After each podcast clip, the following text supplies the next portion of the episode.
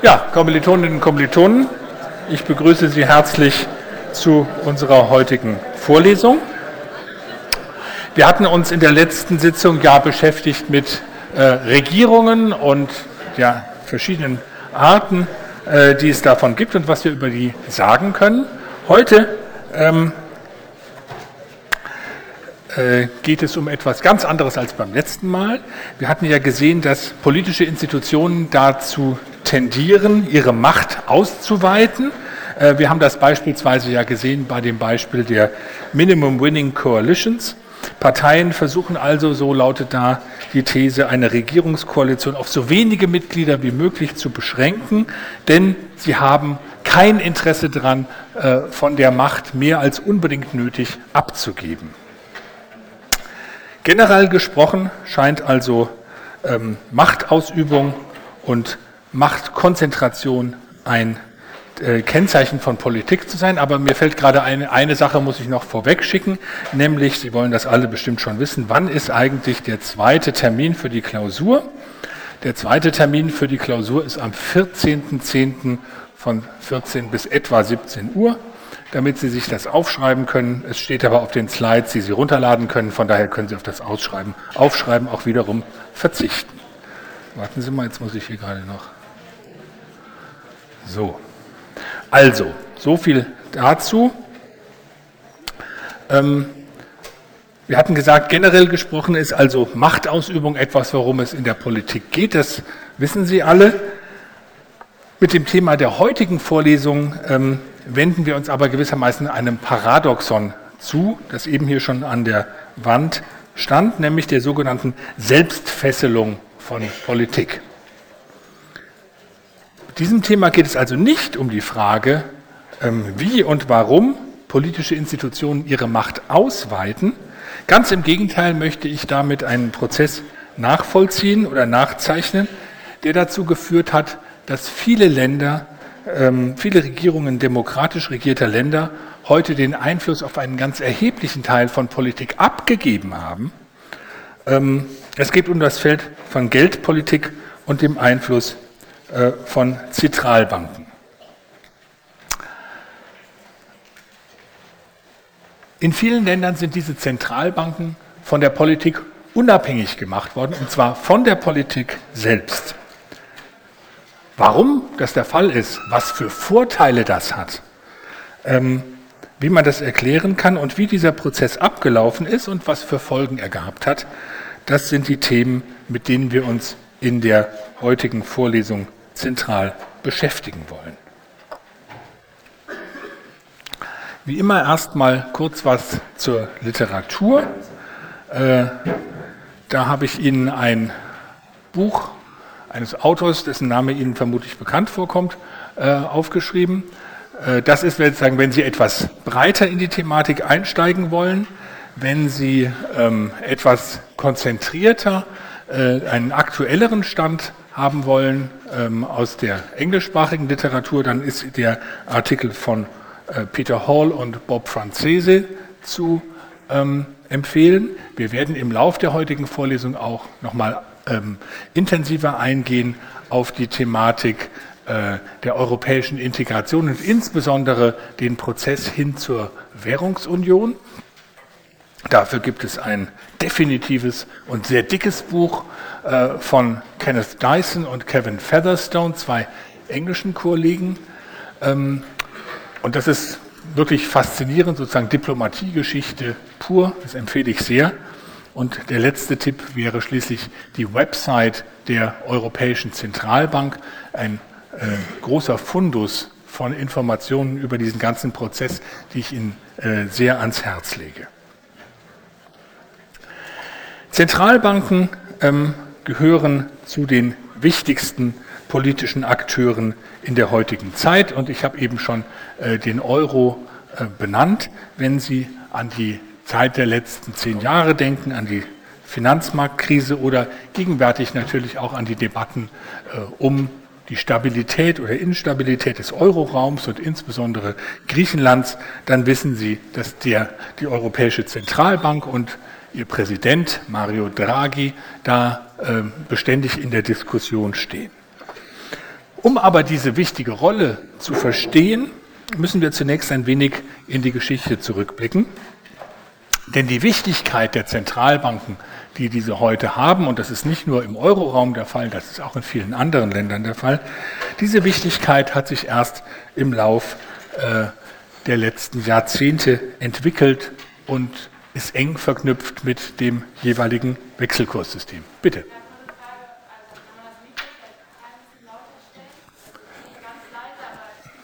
Nein, es ist nicht ganz leise, aber ich habe gemerkt, wenn ich es immer lauter mache, werden sie auch immer lauter. Deswegen ist meine Strategie jetzt genau das Gegenteil. Ja? Also appellieren Sie an Ihre Kommilitoninnen und Kommilitonen, sich draußen zu unterhalten, wenn Sie dringend Sachen unter, äh, besprechen müssen. Hier drin mache ich es. Äh, hier drin so wollen sich manche konzentrieren und auf die nehmen Sie dann bitte Rücksicht. Also das jeweilige ähm, Wechselkurssystem spielt hier eine wichtige Rolle. Nach dem Zweiten Weltkrieg ähm, wurde auf der internationalen Ebene das sogenannte System fester Wechselkurse eingeführt. Das haben Sie vielleicht schon mal unter dem Namen des Systems von Bretton Woods gehört.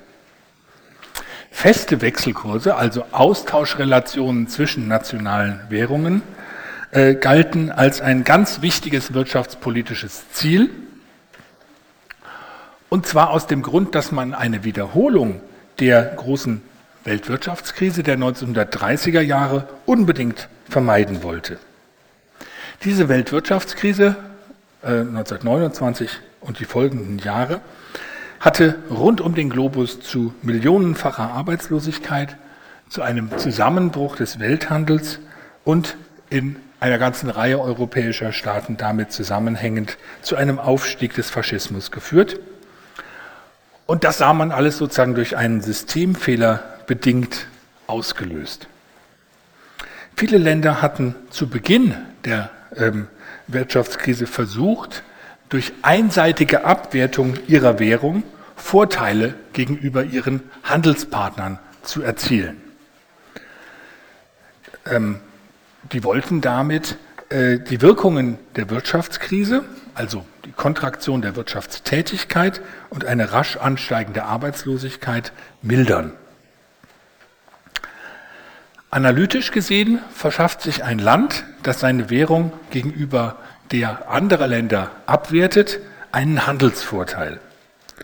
Das verstanden natürlich auch die anderen Länder und werteten ihre Währungen ebenfalls ab. Die Folge war, dass kein Land einen wirklichen Vorteil hatte äh, und dass man sich gewissermaßen auf einen Abwertungswettlauf begab.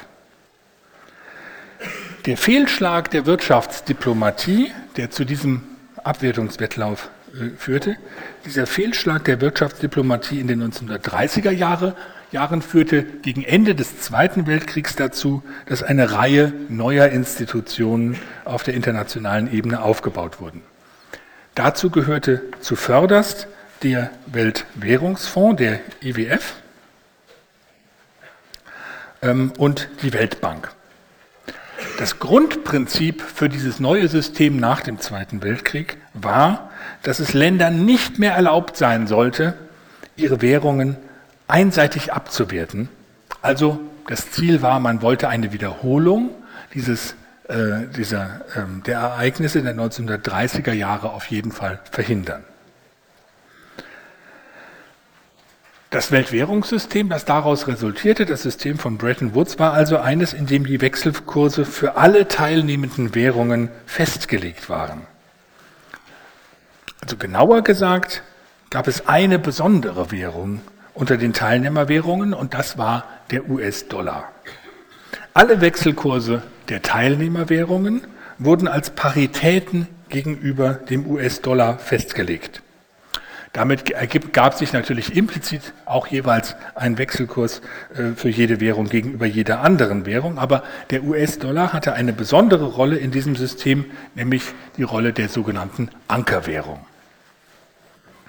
Diese Sonderrolle des US-Dollar spiegelte die Supermachtrolle der Vereinigten Staaten, die sich nach dem Zweiten Weltkrieg in aller Deutlichkeit entfaltete.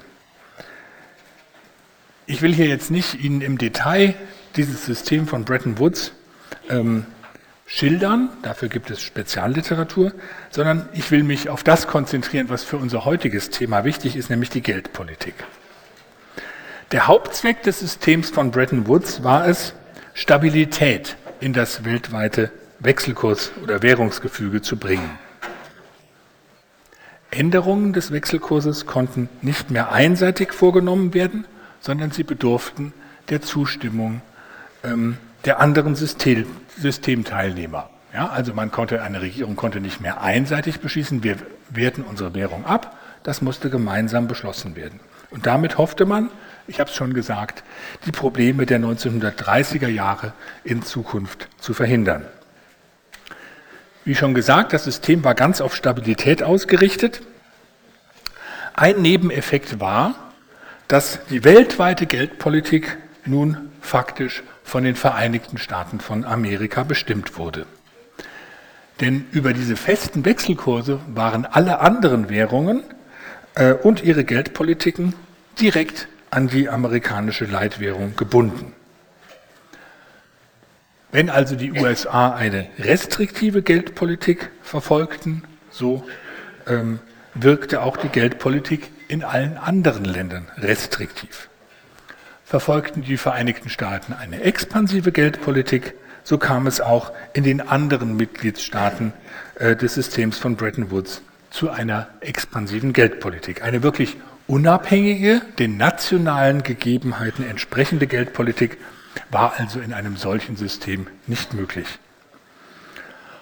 Und entsprechend waren Zentralbanken auch nicht wichtig, denn statt eine eigene Geldpolitik verfolgen zu können, implementierten die ja einfach die Vorgaben aus den USA. Im Prinzip wäre zwar eine Abkopplung möglich gewesen, indem man den Wechselkurs verändert hätte, aber das war nach den Regeln des Systems nur bei sogenannten fundamentalen Ungleichgewichten und nach einer Beratung mit dem Internationalen Währungsfonds erlaubt. Im Jahr 1973 brach das System fester Wechselkurse zusammen. Die Gründe will ich jetzt, äh, da will ich nicht weiter drauf eingehen, da könnte man gut eine eigene Vorlesung drüber halten. Ähm, in unserem heutigen Zusammenhang interessiert uns lediglich, dass sich ähm, durch den Übergang von einem System fester Wechselkurse zu einem System flexibler Wechselkurse die Lage der nationalen Geldpolitik und die der Zentralbanken völlig veränderte. Wechselkurse auf den Weltfinanzmärkten bestimmten sich nun nicht mehr nach einem einmal festgelegten Kurs, sondern sie bildeten sich im täglichen Marktgeschehen äh, immer wieder neu. Hatten zuvor viele Wissenschaftler erwartet, dass es zu großer Stabilität in einem solchen System kommen werde, so war die Realität eine ganz andere. In Wirklichkeit kam es nun zu starken Wechselkursschwankungen, weil die Finanzmärkte auf die unterschiedlichen Geldpolitiken reagierten, die die Länder nun verfolgten. Jetzt war es ja für die Regierungen plötzlich möglich, ihre eigenen geldpolitischen Prioritäten zu setzen. Nach 30 Jahren eines Systems, eines Regimes fester Wechselkurse waren sie plötzlich dazu in der Lage, den Kurs ihrer Geldpolitik selbst zu bestimmen. Und die Folge waren sehr unterschiedliche Geldpolitiken. Aber bevor wir ähm, jetzt da ähm, tiefer in die Thematik einsteigen, ist es vielleicht angezeigt, ein paar einführende Sätze zur Wichtigkeit von Zentralbanken zu sagen. Oder genauer zur Wichtigkeit von Geldpolitik. Geldpolitik setzt die Rahmenbedingungen für die monetäre Situation in einem Währungsgebiet. Das geschieht durch eine Reihe von Instrumenten, auf die ich wiederum nicht im äh, Detail jetzt eingehen möchte, aber Sie haben einige, die ich erwähnen will, bestimmt schon mal gehört, etwa den Leitzins oder die sogenannten Mindestreservevorschriften. Wichtig ist in diesem Zusammenhang nur, dass diese Parameter die wirtschaftliche Situation in einem Währungsgebiet ähm, entscheidend mitprägen. Mit diesen Instrumenten kann man also Wirtschaftswachstum beispielsweise äh, stimulieren und es kann auch zu Inflation kommen. Man kann aber mit den gleichen Parametern auch Inflation bekämpfen und wirtschaftliches Wachstum behindern. Sie sehen also schon, Geldpolitik kann in unterschiedliche äh, Wirkung, äh, Richtungen wirken. Man nennt das entweder expansiv, dann wenn also Wirtschaftswachstum stimuliert wird, oder man nennt das restriktiv, dann wenn Wirtschaftswachstum behindert wird. Nun fragt sich mancher von Ihnen vielleicht, warum sollte man Wirtschaftswachstum behindern wollen? Das kann man beispielsweise wollen, wenn etwa die Inflationsrate steigt. Denn eine steigende Inflation, also das heißt eine allgemeine Erhöhung des Preisniveaus, wird als wirtschaftspolitisch sehr schädlich angesehen. Und wie gesagt, Geldpolitik kann hierauf einen erheblichen Einfluss haben. Sie kann in verschiedene Richtungen steuern oder korrigieren und hat damit Einfluss auf die Entwicklung wirtschaftspolitischer Leistungsparameter, die davon abgeleitet sind, wie beispielsweise Wirtschaftswachstum, Arbeitslosenquote oder Inflationsrate. Weil die Geldpolitik nun also so ein wichtiges Instrument ist, ist sie natürlich für Regierungen von sehr großer Wichtigkeit. Diese Wichtigkeit ist eine doppelte. Zum einen kann Geldpolitik eingesetzt werden, um die wirtschaftliche Entwicklung eines Landes in eine positive Richtung zu lenken. Aber es gibt noch einen zweiten Punkt, denn eine äh, Regierung wird natürlich auch an einer ähm, positiven wirtschaftlichen Entwicklung interessiert sein, weil sie ja ähm, damit zumindest das Gefühl hat, ihre Wiederwahlchancen in der Zukunft zu erhöhen. Ähm, also Sie erinnern sich vielleicht, ich habe ja äh, darüber gesprochen, was sind Parameter, die Wahlentscheidungen beeinflussen. Da habe ich vom retrospektiven Wählen gesprochen, also von dem, dass man sozusagen zurückblickt. Wenn eine Regierung eine gute wirtschaftliche Situation hinterlassen hat, dann werden die Wähler eher geneigt sein, sie wiederzuwählen. Jedenfalls eher, als wenn die wirtschaftliche Situation ausgesprochen schlecht ist, dann wird es da große Skepsis geben. Von dieser Erkenntnis schlechte Wirtschaftssituation, schlechte Wiederwahlchancen, ähm, ist es dann nur ein kleiner Schritt zu der Überlegung, dass Regierungen eigentlich ein starkes Motiv dafür haben könnten, Wirtschaftspolitik nicht nur zum Nutzen des eigenen Landes, sondern zu ihrem eigenen Nutzen, dem der Regierung oder dem der die Regierung tragenden Parteien einzusetzen. Wenn also die wirtschaftliche Situation einen Einfluss auf zukünftige Wahlausgänge hat, dann wird die Regierung, so ist die Überlegung, versucht sein, die wirtschaftliche Situation so zu beeinflussen, dass ihre Wiederwahlchancen steigen. Das hört sich jetzt alles ganz logisch an, aber es wird etwas schwieriger, wenn man überlegt, was man denn jetzt da für Folgerungen aus dieser Überlegung ziehen soll. Was konkret soll die Regierung denn tun? Welche Instrumente soll sie einsetzen? Und was für Ziele soll sie anstreben? Lassen Sie uns das mal etwas genauer durchdenken. Wie Sie wissen, ist der wirtschaftliche ähm, Verlauf durch sogenannte Konjunkturzyklen gekennzeichnet. Die wirtschaftliche Entwicklung läuft also nicht linear, sondern sie läuft kurvenförmig. Es gibt Aufschwünge, Hochkonjunkturen, Abschwünge und Rezessionen und dann wieder Aufschwünge. Aus der Perspektive einer Regierung muss ein besonderes Interesse daran bestehen, dass zum Wahlzeitpunkt die Wirtschaftsentwicklung entweder in einer Phase des Aufschwungs oder in einer Phase der Hochkonjunktur ist. Warum? Nun, das liegt daran, dass in diesen Phasen die Arbeitslosigkeit sinkt und das Wirtschaftswachstum relativ hoch ist. Die Regierung wird in einer solchen Phase relativ populär sein, weil die Befürchtungen der Wähler, arbeitslos zu werden, gering sein werden und gleichzeitig steigen vermutlich ihre Löhne. Denn die Wirtschaft wächst insgesamt und das wirkt sich auch auf die Lohnerhöhungen aus. In den 1970er Jahren kamen Wirtschaftswissenschaftler zum ersten Mal auf die Idee zu untersuchen, ob man eventuell einen sogenannten politischen Konjunkturzyklus entdecken kann. Also einen Konjunkturzyklus, der offenbar durch Regierungsmanipulation entstanden ist. Der amerikanische Ökonom William Nordhaus war der Erste, der sich diesem Thema widmete. Nordhaus wies in seinen Arbeiten nach, dass viele Regierungen in der Tat in der Phase vor einem angesetzten Wahltermin versuchen, die Wirtschaftsleistung durch den Einsatz verschiedener Instrumente anzukurbeln, in die Höhe zu treiben.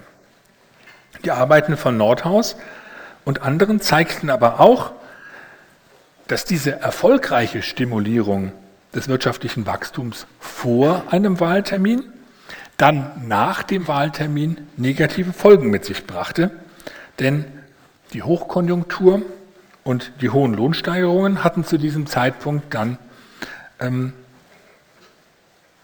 eine erhöhte Inflationsrate ausgelöst. Und wenn die Inflation steigt, dann muss die Geldpolitik reagieren, mit, zumeist mit, mit einer Bremsung. Das leitet dann eine Rezession ein, einen wirtschaftlichen Abschwung und dann gibt es äh, steigende Arbeitslosigkeit. Nun kann man natürlich sagen, dass eine solche Entwicklung eine Regierung ja nicht stören muss, denn zu diesem Zeitpunkt muss sie sich ja nicht dem Votum der Wähler stellen. Das ist richtig, ist rein politisch argumentiert. Aus einer anderen Perspektive, einer gesamtgesellschaftlichen Perspektive ähm, und einer gesamtwirtschaftlichen Perspektive ist das aber äh, durchaus negativ zu beurteilen. Es ist ja so, dass schon der natürliche Konjunkturzyklus unerwünschte Schwankungen in das Wirtschaftsleben bringt. Wenn diese gewissermaßen natürlichen Schwankungen jetzt noch durch absichtlich ausgelöste politische Konjunkturzyklen überlagert werden, dann ist das Wirtschaftsleben in einem Land wesentlich ungleichmäßiger, als es idealerweise sein könnte und sein sollte.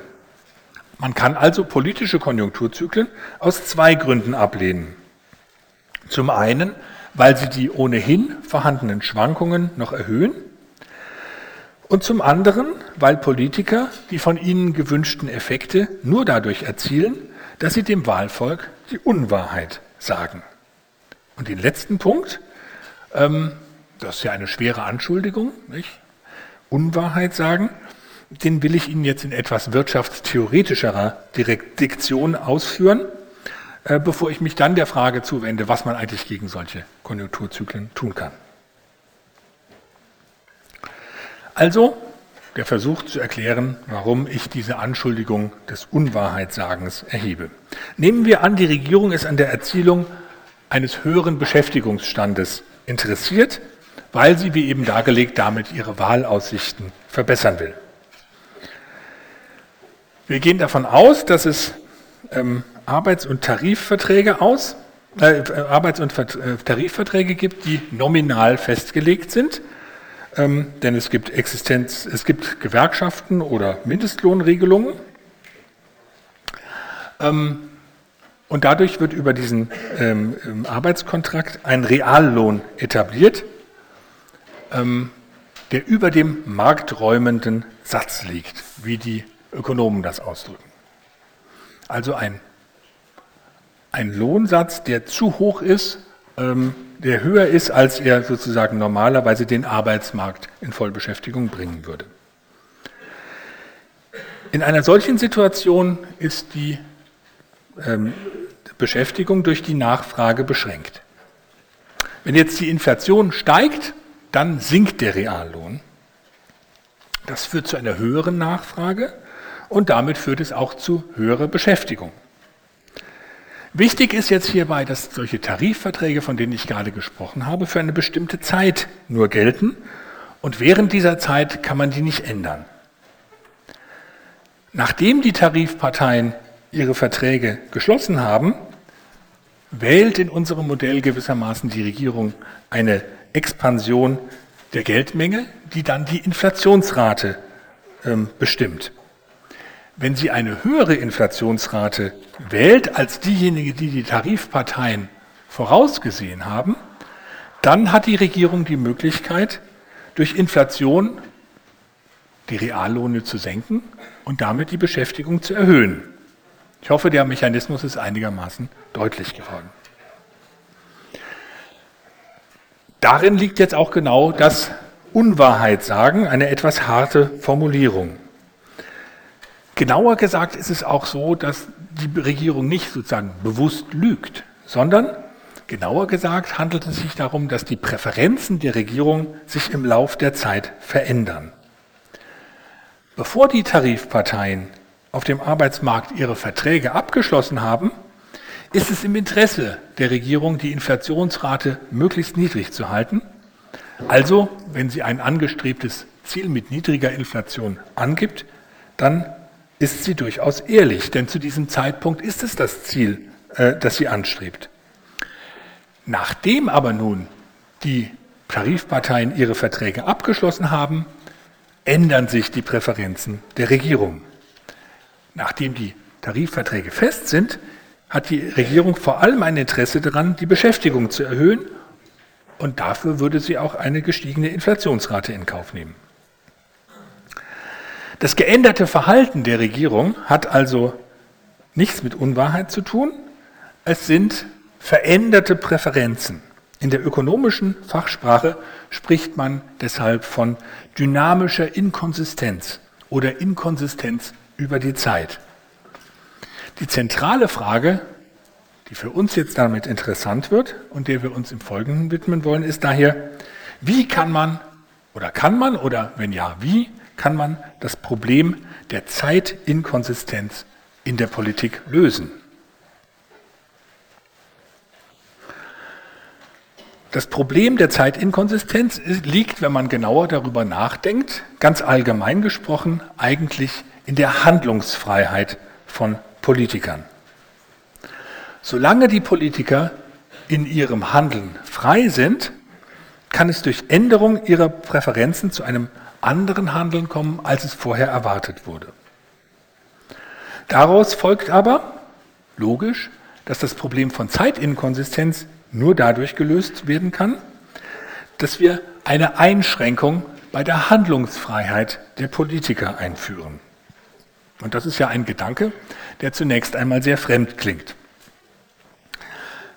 Denn wenn die Politiker nicht entscheiden, dann müssen wir uns ja fragen, wer soll das denn ansonsten an deren Stelle tun? Wenn Politiker nicht frei sind zu handeln, wer soll denn dann frei sein zu handeln? Die Antwort darauf ist so einfach, wie sie vielleicht zunächst verblüffend klingt.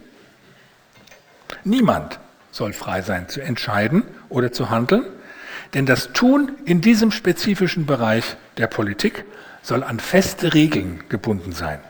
Feste Regeln sollen verhindern, dass es durch Präferenzänderungen zu einem anderen Handeln kommen kann, als es vorher angekündigt war. Also ähm, feste Regeln sozusagen im Dienste der Wahrheit, um es etwas ähm, zugespitzt zu formulieren. Ein Weg, solche ähm, Politikregeln zu implementieren, kann zum Beispiel die Schaffung einer unabhängigen Organisation sein, an die dann für diesen begrenzten, spezifischen Aufgabenbereich die Ausführung der Politik delegiert wird und der gleichzeitig aufgegeben wird, dass sie sich bei der Aufgabenerfüllung an bestimmte einmal festgelegte Ziele halten muss. Das wäre ein Weg, wie man ähm, diesen Politikbereich dem direkten, diskretionären, will sagen durch freies Handeln äh, bestimmten ähm, Einfluss der Tagespolitik entziehen kann. In unserem konkreten Fall der Geldpolitik, den wir betrachten, kann eine solche unabhängige Organisation beispielsweise eine unabhängige Zentralbank sein, an die die Ausführung der Geldpolitik delegiert wird und der man typischerweise das Ziel der Erhaltung des Geldwertes durch Ansteuerung einer bestimmten, möglichst niedrigen Inflationsrate vorgeben würde. Die Diskussion über die Einführung oder die Vorteile der Errichtung unabhängiger Organisationen in der Politik geht weiter als nur äh, über, den, über das äh, äh, Gebiet der Geldpolitik. Aber wie gesagt, diese anderen Bereiche möchte ich jetzt nicht ansprechen.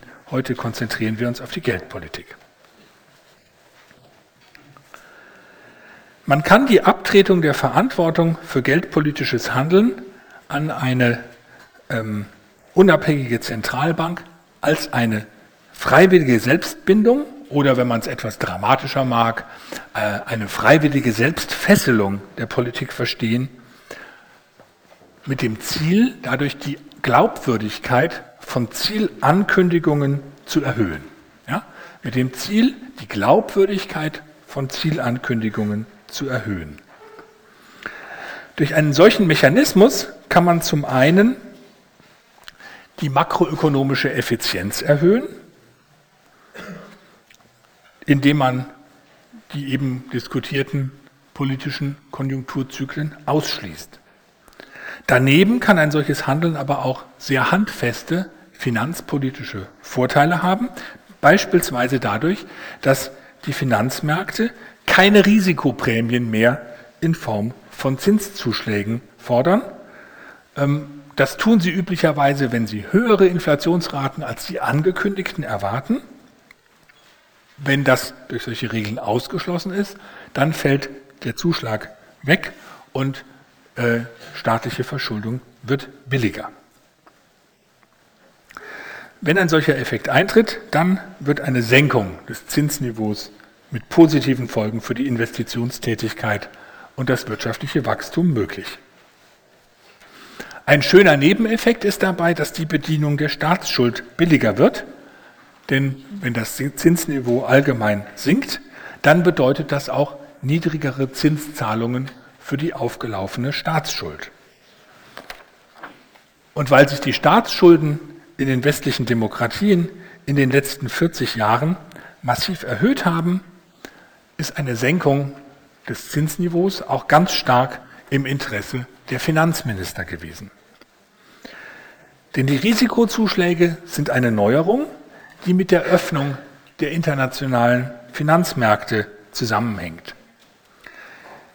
In den relativ geschlossenen nationalen Finanzmärkten, wie wir sie nach 1945 bis etwa Mitte der 70er Jahre hatten, in diesen relativ geschlossenen nationalen Finanzmärkten äh, war das kein Problem. Das Kapital konnte schlicht nicht raus und hatte keine Möglichkeit zur Anlage äh, im Ausland. Aber die zunehmende Internationalisierung und Verflechtung der Finanzmärkte seit Mitte der 1970er Jahre hat dazu geführt, dass Länder, deren äh, fiskalisches Verhalten als unsolide eingeschätzt wird, gegenüber sogenannten guten Schuldnern Zinszuschläge ähm, oder eine Herabstufung der Bonität hinnehmen müssen und beides bedeutet erhöhte Kosten.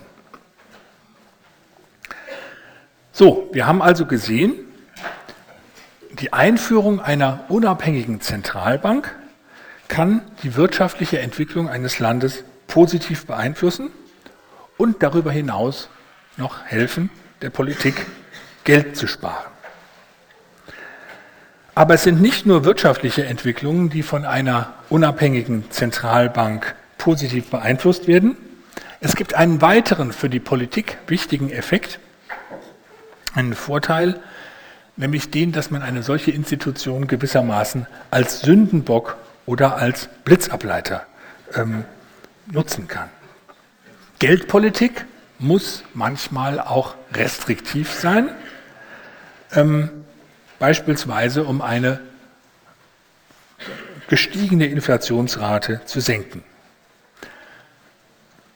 Eine solche restriktive Geldpolitik kann politisch mit hohen Kosten verbunden sein, beispielsweise einer äh, verminderten Zustimmung der Wählerschaft, ähm, eben Kosten durch verringertes, ähm, also verringertes Wachstum, verringerte Beschäftigung, ähm, all die Gründe, deren wegen ja eine großzügige Geldpolitik äh, für Politiker attraktiv ist. Wenn man aber nun eine unabhängige Zentralbank hat, dann kann man diese Zentralbank für die negativen Effekte verantwortlich machen. Nur wenige politische Beobachter werden dann darauf kommen, dass die von der Zentralbank durchgeführte Restriktionspolitik ja notwendig ist und eigentlich von den Politikern auch präferiert wird. Ganz allgemein gesprochen geht es also hier darum, dass es politisch von Vorteil sein kann, eine Politik, die man eigentlich haben möchte, die aber unpopulär ist, von außen aufgezwungen zu bekommen. So, das ist jetzt eine sozusagen etwas nicht ganz einfache theoretische Herleitung gewesen, aber ich hoffe, das ist Ihnen plausibel geworden, welche und dass es, dass es eine ganze Reihe von Interessen geben kann, die für solche Institutionen sprechen und dass sie sowohl wirtschaftliche wie auch politische ähm, Vorteile haben können. Soweit die theoretischen Grundlagen, warum es für eine Regierung also positiv sein kann, die direkte Handlungsfähigkeit in der Geldpolitik auf eine unabhängige Zentralbank zu übertragen. Was ich hier jetzt Ihnen sehr kurz dargelegt habe, ist das Ergebnis langer theoretischer Überlegungen, die sich ab Mitte der 1970er Jahre vor allem in den Wirtschaftswissenschaften entwickelt haben. Diese Überlegungen, die kommen uns heute nicht mehr so ungewöhnlich vor, aber damals war das ein radikaler Schritt nach vorne, denn man konnte nun zum ersten Mal auch theoretisch konsistent erklären, warum es zu Auswirkungen in der Wirtschaftstätigkeit kommen konnte, die von Politikern ausgelöst wurden.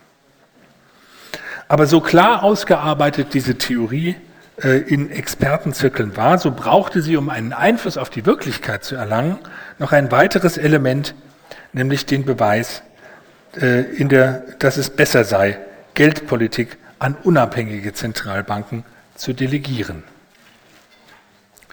Die Zeit zwischen Mitte der 1970er und Ende der 1980er Jahre, Mitte der 70er, Ende der 80er Jahre, bot eine sehr gute Gelegenheit dar, empirische Belege zu sammeln, um ähm, die Entwicklung der Inflationsrate zu studieren. Nach den beiden Ölschocks der 1970er Jahre ähm, stieg die Inflationsrate in vielen Ländern stark an. Aber obwohl es einen generellen Anstieg in allen Ländern gab, zeigte eine genauere Untersuchung, dass es deutliche Unterschiede in der Inflationsanfälligkeit der verschiedenen Länder gab. Zwischen 1973 und 1986, das ist diese Phase zum Beispiel, zwischen äh, 73 und 86 betrug die durchschnittliche Inflationsrate in den OECD-Ländern 8,8 Prozent pro Jahr. Im Durchschnitt über alle Länder. Aber hinter diesem Durchschnittswert verbargen sich sehr unterschiedliche nationale Entwicklungen. Die niedrigste Inflationsrate im Durchschnitt betrug lediglich 4,2 Prozent, über diese 13 äh, Jahre gerechnet. Und die höchste betrug 14,6 Prozent jedes Jahr. Also mehr als 10 Prozentpunkte mehr als die niedrigste. Wenn relativ ähnliche Länder durch den relativ gleichen Schock, nämlich mehrere Ölpreiserhöhungen, zu so unterschiedlichen Ergebnissen kommen, dann verlangt das nach einer Erklärung. Und eine der Erklärungen war eben, dass Länder mit unabhängigen Zentralbanken systematisch besser in Bezug auf die Inflation abschneiden, das heißt, dass sie niedriger äh, Inflationsraten haben, als das bei Ländern ohne eine unabhängige Zentralbank der Fall ist. Ländern also, in denen die Politiker immer noch diskretionär die Geldpolitik steuern können und dabei vielleicht, äh, wie wir gesehen haben, den vielfältigen Versuchungen, denen sie nun mal ausgesetzt sind, ähm, nachgeben, was dann zu einer höheren Inflationsrate führt.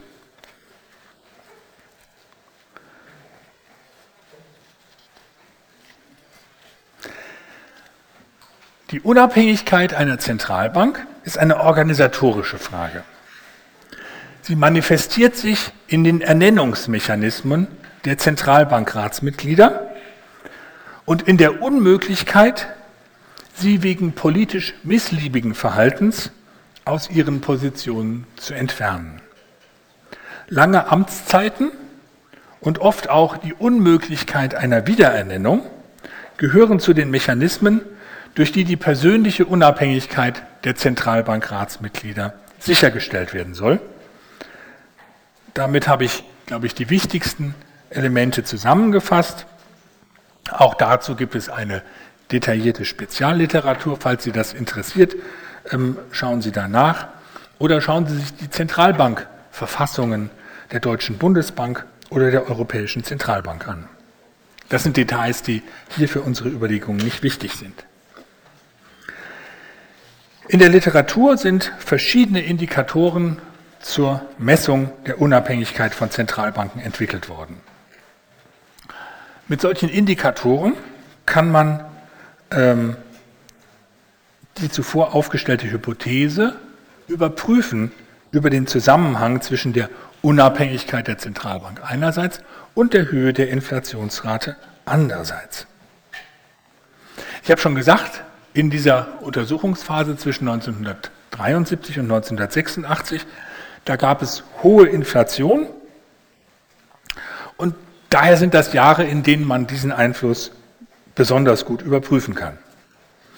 Falls diese Hypothese richtig ist, dann würden wir erwarten, dass die Inflationsrate in einem Land umso niedriger ist, je ausgeprägter die Unabhängigkeit der Zentralbank ist.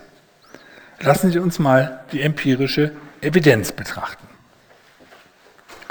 An dieser Grafik können Sie sehen, dass in der Tat ein hoher und relativ starker Zusammenhang zwischen den beiden Variablen besteht. Auf der y-Achse sehen Sie die durchschnittliche Inflationsrate für diese Zeitspanne abgetragen. Und Sie können sehen, dass diese Inflationsrate erheblich schwankt. Jetzt ist auch klar, dass die erwähnten 14,6 Prozent das Land Italien waren. Das das, da ganz oben der allerhöchste Punkt. Und dass das, der niedrigste Fall, die 4,2 Prozent, die Schweiz darstellen. Auf der X-Achse sehen Sie ein Maß für die Unabhängigkeit der Zentralbank abgetragen. Das schwankt zwischen 1 und 4 und Sie können sehen, dass die Länder mit den hohen Inflationsraten vor allem in der linken Hälfte der Grafik zu sehen sind, äh, während die Länder mit den niedrigen Inflationsraten eindeutig auf der rechten Seite zu finden sind. Und Sie sehen auch, dass beim Wert 2 der Unabhängigkeit eine ganz erhebliche Streuung der Inflationsrate zu sehen ist. Das heißt, die Unabhängigkeit der Zentralbank scheint nur ein Faktor zu sein, um die Inflationsrate zu erklären. Er kann das durchaus nicht äh, alleine und perfekt. Aber zusammenfassend macht diese Grafik äh, doch sehr deutlich, dass eine unabhängige Zentralbank ähm, eindeutig ein äh, effektives Mittel zur Begrenzung von Inflation ist. Sollten also Regierungen tatsächlich, wie die Theorie der politischen Konjunkturzyklen das unterstellt, darauf aus sein, Inflation zu steigern, dann träfen sie in unabhängigen Zentralbanken äh, auf starke Gegenspieler. Zentralbanken, die unter direkter Kontrolle äh, der Regierung stehen, können hingegen offenbar in verschiedener Weise politisch manipuliert werden und daher die Inflation nicht so effektiv bekämpfen. Es war die Kombination eines stringenten theoretischen Erklärungsmodells, wie es in der Wirtschaftswissenschaft entwickelt worden war, und der offenbaren empirischen Evidenz, wie ich sie Ihnen eben vorgeführt habe, die einen Einfluss auf die politische Wirkung am Ende der 1980er Jahre genommen hat. Seit diesem Zeitpunkt, also seit etwa 25 Jahren, haben sich viele Länder für die Einführung einer unabhängigen Zentralbank entschieden. Würde man heute den Versuch unternehmen, die Länder in Bezug auf diesen Indikator zu reihen, dann wäre die Grafik deutlich anders als die, die Sie jetzt hier noch sehen.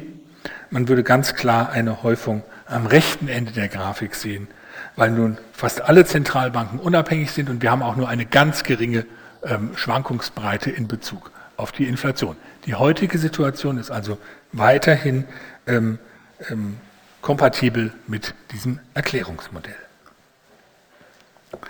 So, an diesem Punkt machen wir fünf Minuten Pause.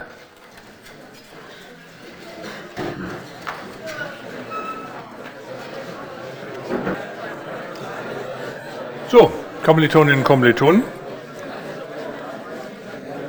Ich hatte vorhin ja schon gesagt, dass ich die Einsicht, dass unabhängige Zentralbanken gut sind für die Unterdrückung von Inflation,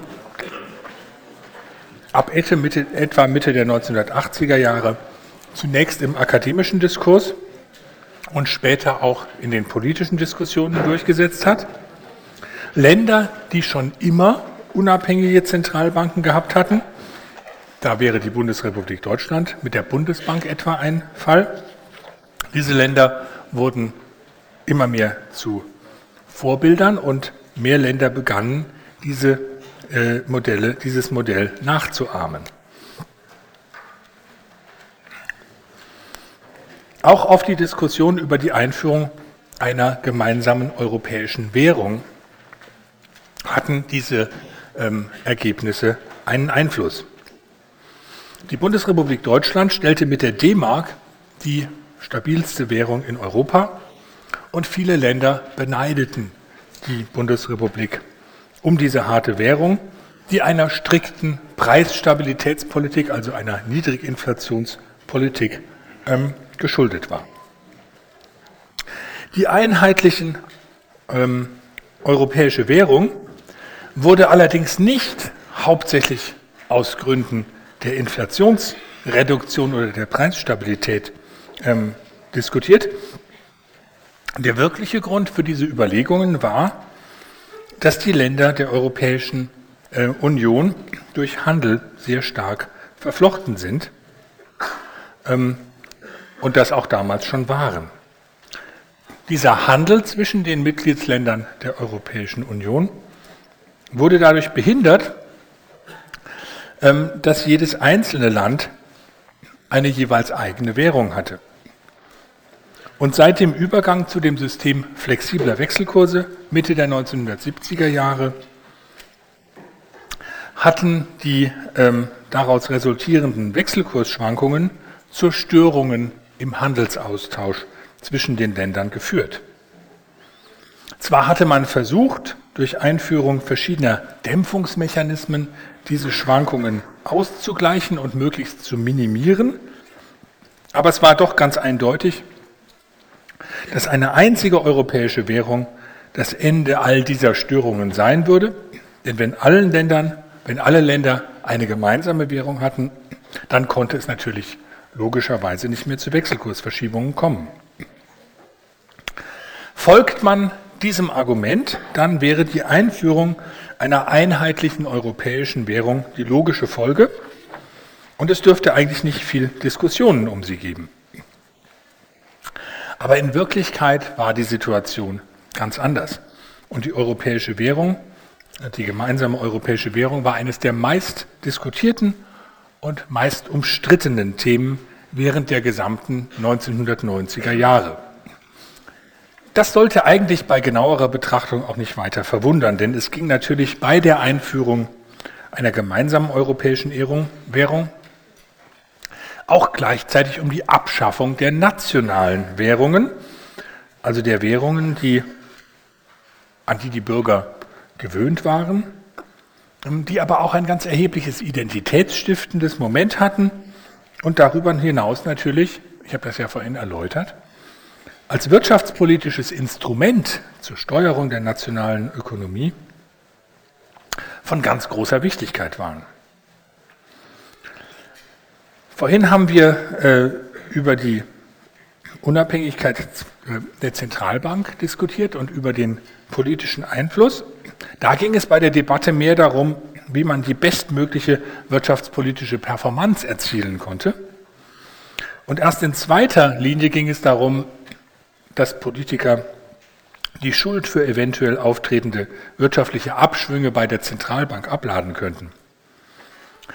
Die Diskussion um die Einführung einer gemeinsamen europäischen Währung aber war eine, in, in der es um die Aufgabe nationaler Souveränität in einem ganz erheblichen Maße ging. Hier waren ganz eindeutig vitale Interessen der beteiligten Länder betroffen und diese Interessen verschafften sich in der Diskussion natürlich auch Gehör. Die Interessen in Bezug auf die Europäische Währungsunion divergierten erheblich und sie divergierten auf zwei Ebenen. Zum einen gab es unterschiedliche nationale Interessen, also auf der Ebene der Mitgliedstaaten, unterschiedliche nationale Interessen, ob man eine eigene Währung aufgeben sollte und sich ähm, stattdessen einer gemeinsamen europäischen Währung unterordnen sollte. Naturgemäß waren diejenigen Länder, äh, deren Währungen eher schwach äh, und eher ohne Einfluss waren, eher bereit, diese relativ erfolglose Währung aufzugeben zugunsten der Partizipation an einer größeren, stabileren und Wenn Sie was Wichtiges zu tun haben da oben in der letzten Reihe, dann gehen Sie doch bitte raus. Ja? Und wenn Sie hier drin bleiben wollen, dann bleiben Sie bitte ruhig. Also die Länder mit den schwachen und einflusslosen Währungen waren eher dafür, ähm, sowas aufzugeben. Der Deal war für sie sehr viel attraktiver. Aber wenn man das Argument umdreht, gilt es natürlich auch, dass nämlich diejenigen Länder, die erfolgreiche, starke und einflussreiche Währungen hatten, eigentlich wenig Interesse daran haben konnten, diese aufzugeben und sie einzutauschen gegen eine neue Währung, deren Erfolg unsicher war und auf, den sie dann ja auch, auf die sie ja dann auch nur teilweisen Einfluss haben würden. Bei einer solchen Ausgangslage und bei vielen beteiligten Akteuren, die Europäische Gemeinschaft, so hieß die Europäische Union damals noch, hatte zu Beginn der 1990er Jahre zwölf und ab Mitte der 90er Jahre 15 Mitglieder, also immer noch sehr viele. Da können Sie sich vorstellen, dass es eine sehr rege diplomatische Tätigkeit gab. Das war auch so und ich habe ja vorhin schon bei der Literaturliste darauf hingewiesen, das Buch von Dyson und Featherstone ist die definitive Abhandlung zu dem Thema. Ähm, äh, die schildert Ihnen den Verhandlungsmarathon über viele Jahre hin zur Währungsunion und der Einführung der neuen Währung des Euro. Sie können in diesem Buch auch nachlesen, wie komplex diese Aushandlungen waren, ähm, mit denen sich die Mitglieder der Europäischen Union über viele Jahre herumgeschlagen haben. Und Sie werden dann auch sehen, dass es Interessendivergenzen nicht nur auf der eben schon angesprochenen nationalen Ebene gab, ähm, sondern auch auf einer zweiten Ebene, nämlich innerhalb der Länder selbst. Das heißt, es gab durchaus nicht nur nationale Standpunkte zur Frage der Einführung einer gemeinsamen Währung, sondern es gab auch unterschiedliche Standpunkte in den einzelnen Ländern selbst. Und Sie können sich vorstellen, dass das die Komplexität und die Dauer des Verhandlungsprozesses natürlich noch gesteigert hat. Ein gutes Beispiel für ähm, solche unterschiedlichen Interessen innerhalb eines Landes ist wiederum die Bundesrepublik Deutschland. Denn die Bundesrepublik besaß nicht nur mit der D-Mark die wichtigste, stabilste und einflussreichste Währung in der Europäischen Gemeinschaft, sie besaß auch mit der Deutschen Bundesbank eine Zentralbank, die zu den mächtigsten ihrer Art gehörte, die von der Politik sehr weitgehend unabhängig war und die befürchtete, ihre Rolle, ihren Einfluss und eventuell sogar ihre Existenz zu verlieren, wenn die Währung, die sie steuerte, äh, abgeschafft würde und in einer europäischen Gemeinschaftswährung aufginge. Die Schachzüge der verschiedenen Akteure in diesem Verhandlungsmarathon äh, hin zur Europäischen Währungsunion sind faszinierend und Sie können sie, wie gesagt, bei Dyson und Featherstone nachlesen. Dort werden Sie sehen, dass die Bundesbank in der Tat nicht begeistert war und versuchte die Einführung der europäischen Währung, wenn nicht direkt zu verhindern, so doch zumindest zu verzögern. Die Deutsche Zentralbank spielte dabei ein heikles Spiel, denn auch wenn sie in der Setzung der Geldpolitik im täglichen Geschäft von der Politik unabhängig war, so war sie doch eindeutig eine Institution, die sich der Regierung des Landes, der deutschen Regierung, nicht offen entgegenstellen konnte. Und diese deutsche Regierung gehörte eben, auch hier muss man schon wieder etwas differenzieren, ähm, das, was ich jetzt sage, gilt vor allem für den damaligen Bundeskanzler und den Außenminister, die Herren Kohl und Genscher. Diese Bundesregierung gehörte eben zu den stärksten Befürwortern einer europäischen Währungsunion. Und ihre Gründe dafür waren auch durchaus ehrenwert. So war die Bundesregierung an einer Fortentwicklung der europäischen Integration stark interessiert. Und da dies zu Beginn der 1990er Jahre noch nicht Erweiterung bedeuten konnte, war man vor allem an einer Vertiefung der Integration interessiert, etwa durch eine gemeinsame Währung. Die deutsche Regierung hatte daneben noch das wichtige Motiv, ihren Partnerländern zu signalisieren, dass die Bundesrepublik auch nach der deutschen Vereinigung weiterhin an einer Fortführung des europäischen Einigungsprozesses interessiert wäre. Es war für die Deutsche Bundesbank heikel,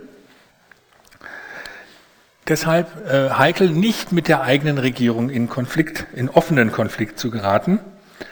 Ökonomische Expertise und das Aufstellen von Forderungen, hinter die eine Lösung für eine europäische Währung nicht zurückfallen dürfte, waren daher für die Zentralbank das Mittel der Wahl.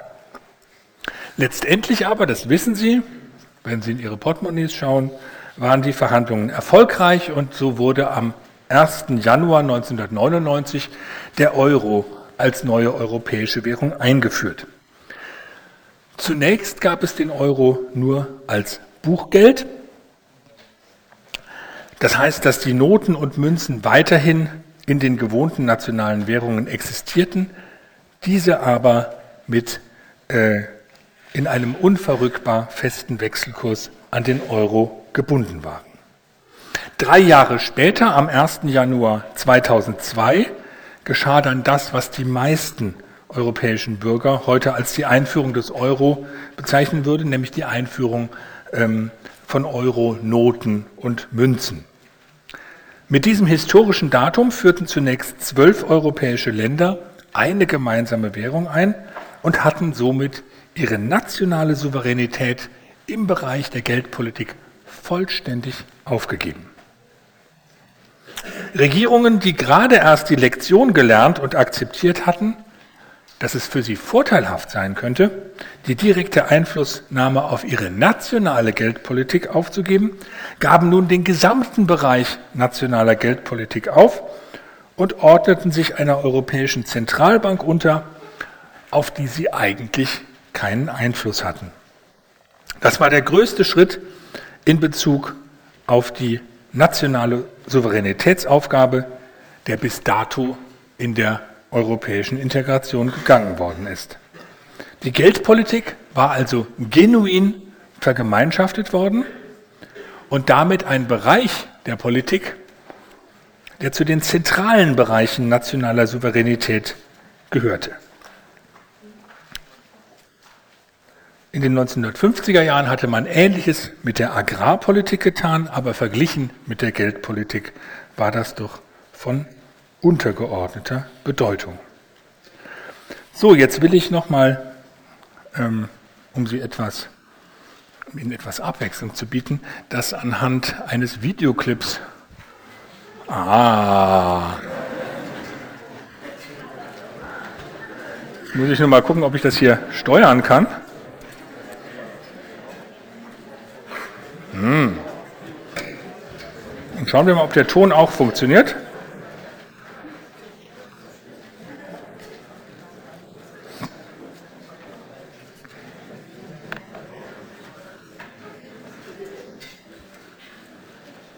Nein, das tut er nicht.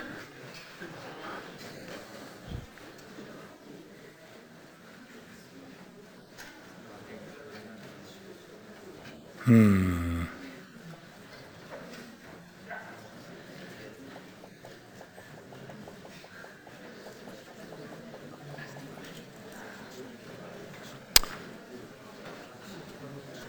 Das tut mir jetzt leid. So, wenn ich diesen Stöpsel hier ziehe, bringt das auch nichts.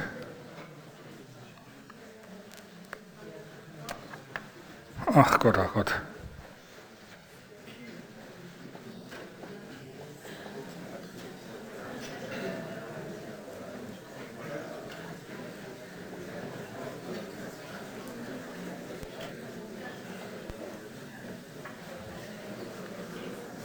Hm.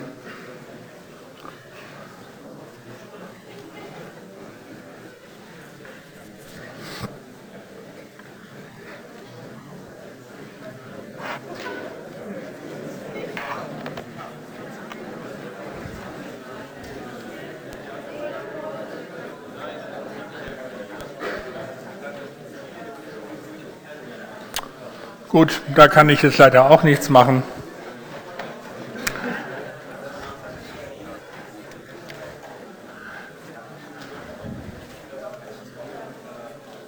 schalte das Licht wieder ein und äh, stelle Ihnen den Clip auf StudIP zur Verfügung. Äh, dann können Sie ihn sich da betrachten, wenn Sie das möchten.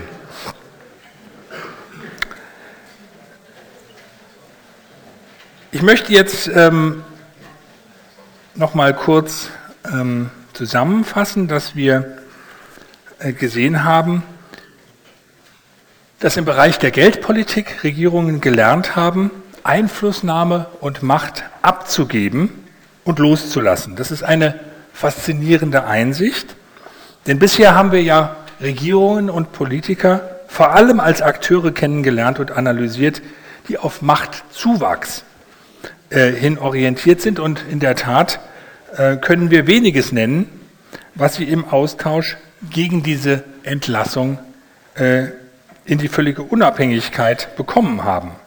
Wir können am ehesten auf äh, den schon erwähnten Vorteil bei der Schuldabwälzung verweisen, also den, ähm, äh, den Effekt Schuld negativer äh, Entwicklungen auf die Zentralbank abzuwälzen, wenn es einen wirtschaftlichen Abschwung gibt. Politiker, Politiker können glaubhaft darauf hinweisen, dass es nicht sie sind, die diese jeweiligen Entscheidungen treffen. Aber ein solches Argument kann ja nicht erklären, warum Politiker, die das ja schon bei der nationalen ähm, Unabhängigkeit der Zentralbank genossen haben, warum diese Politiker ein Interesse daran haben sollten, das auf die europäische Ebene zu verschieben. Es bleibt eigentlich nur der Schluss, dass es sich dabei um ein genuines Interesse an den Vorteilen und Fortschritten der Europäischen Union handelt und ein Hoffen auf die wirtschaftlichen Vorteile, die ein solcher Schritt bringt. In der Tat könnte man eine ganze Reihe von Vorteilen nennen, die dieser historisch einmalige Schritt in die gemeinsame Währung gebracht hat. Aber man muss gleichzeitig natürlich auch sagen, dass die Vorteile für die verschiedenen Mitgliedsländer stark variieren, sodass man die nicht pauschal zusammenfassen kann. Ähm, und dass das natürlich sehr stark auch davon abhängt, was die Politiker dann mit der neuen Situation machen. Hier können wir sehen, nach 15 Jahren äh, Währungsunion, dass die Fähigkeit und der Wille, mit dieser neuen Handlungsfreiheit umzugehen, ganz drastisch variiert über die Länder. Deswegen will ich jetzt zum Schluss noch der Frage nachgehen, wie es eigentlich mit der demokratischen Legitimation einer solchen Unabhängigkeit, unabhängigen Zentralbank bestellt ist und welche Nachteile ein solches Modell eventuell haben kann. Ich habe ja schon gesagt, dass sich das Modell der unabhängigen Zentralbank hauptsächlich im akademischen Diskurs ähm, aber dann später auch in politischen Diskussionen durchgesetzt und durchgesetzt hat und gewissermaßen heute zur Orthodoxie geworden ist. Eigentlich gibt es heute kaum noch Stimmen, die dieses Modell kritisieren, aber das bedeutet ja nicht, dass man sich darüber Gedanken machen kann, äh, was für Nachteile eventuell trotzdem existieren. Davon kann man zumindest zwei nennen und auf die will ich etwas ausführlicher eingehen. Um, lassen Sie mich der Reihe vorgehen, nach vorgehen. Das schwerstwiegende Argument gegen die unabhängige Zentralbank ist eines, das man auf der Basis von demokratietheoretischen Überlegungen vorbringen kann. Es basiert auf der Überlegung, nach der in einer Demokratie alle Form von öffentlichem Handeln politisch legitim sein muss.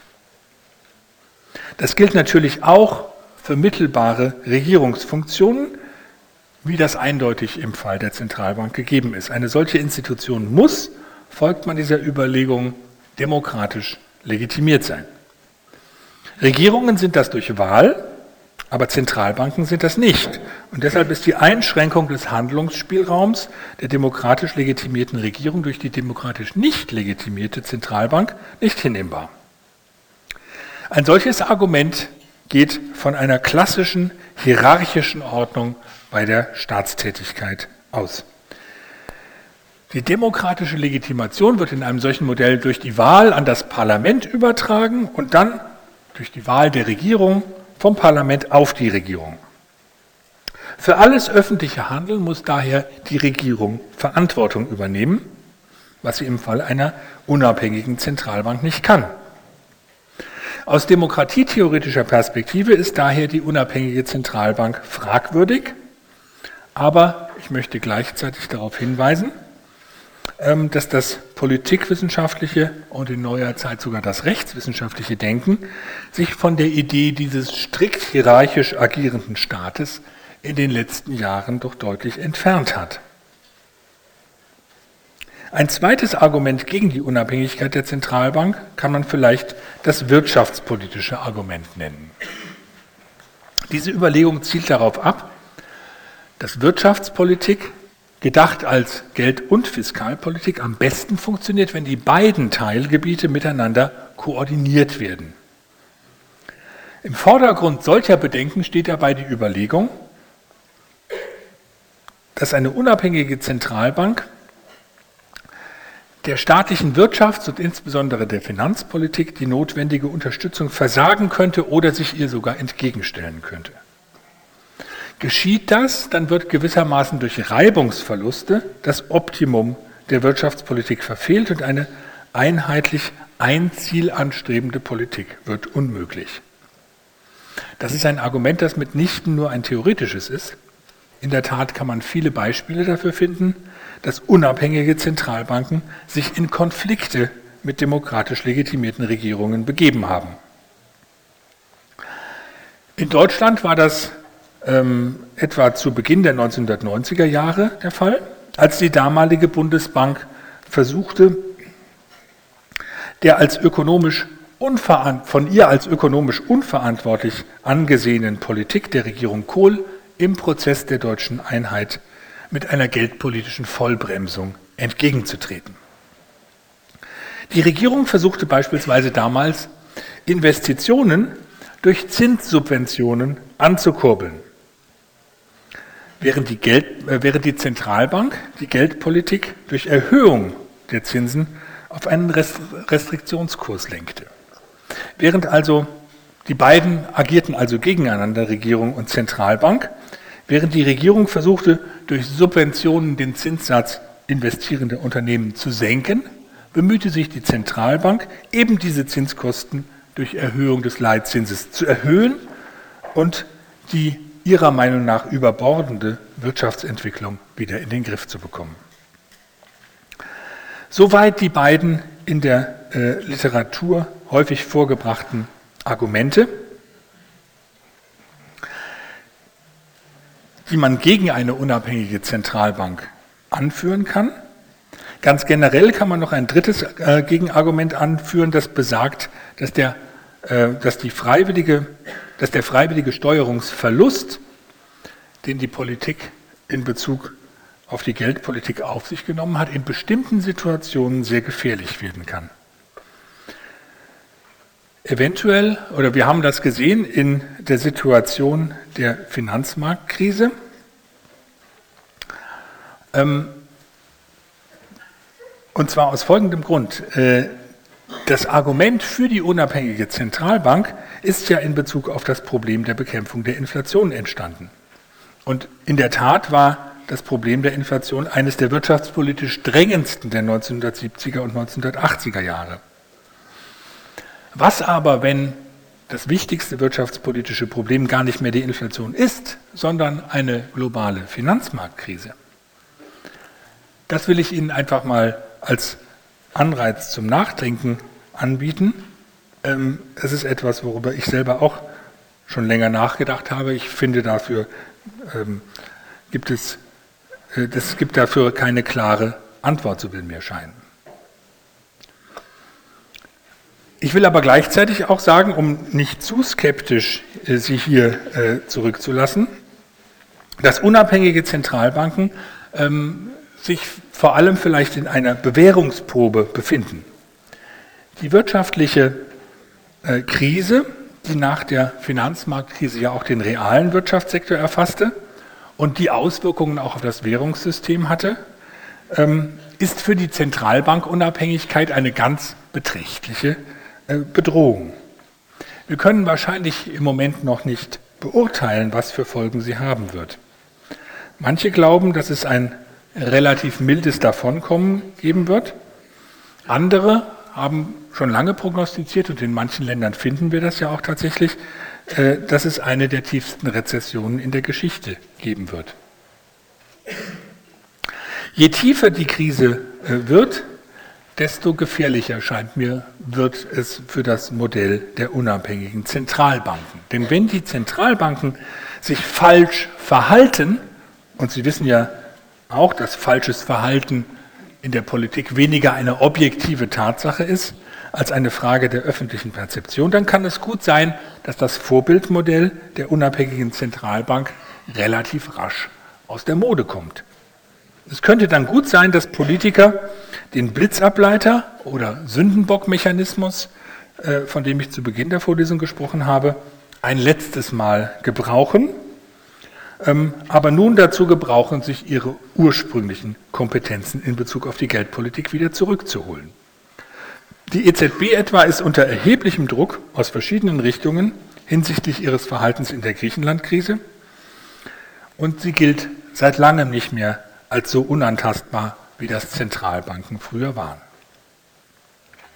Das sind natürlich nur lose Überlegungen und Ideen, was da von einigen Seiten geäußert wird. Und es muss nicht in die Realität umgesetzt werden, aber es soll sie daran erinnern, dass die Interessen von Politikern sich ändern können und dass das auch Auswirkungen haben kann auf ein Modell, das in den letzten Jahrzehnten so sehr zur Orthodoxie geworden ist, dass wir uns Veränderungen an ihm kaum noch vorstellen können, nämlich das Modell der Zentra unabhängigen Zentralbank. So viel also zur freiwilligen Abgabe von Kompetenzen, von Macht. In der nächsten Sitzung werden wir uns noch einmal mit politischen Systemen im Vergleich beschäftigen. Dann geht es ab in den dritten und letzten Teil der Vorlesung. Vielen Dank.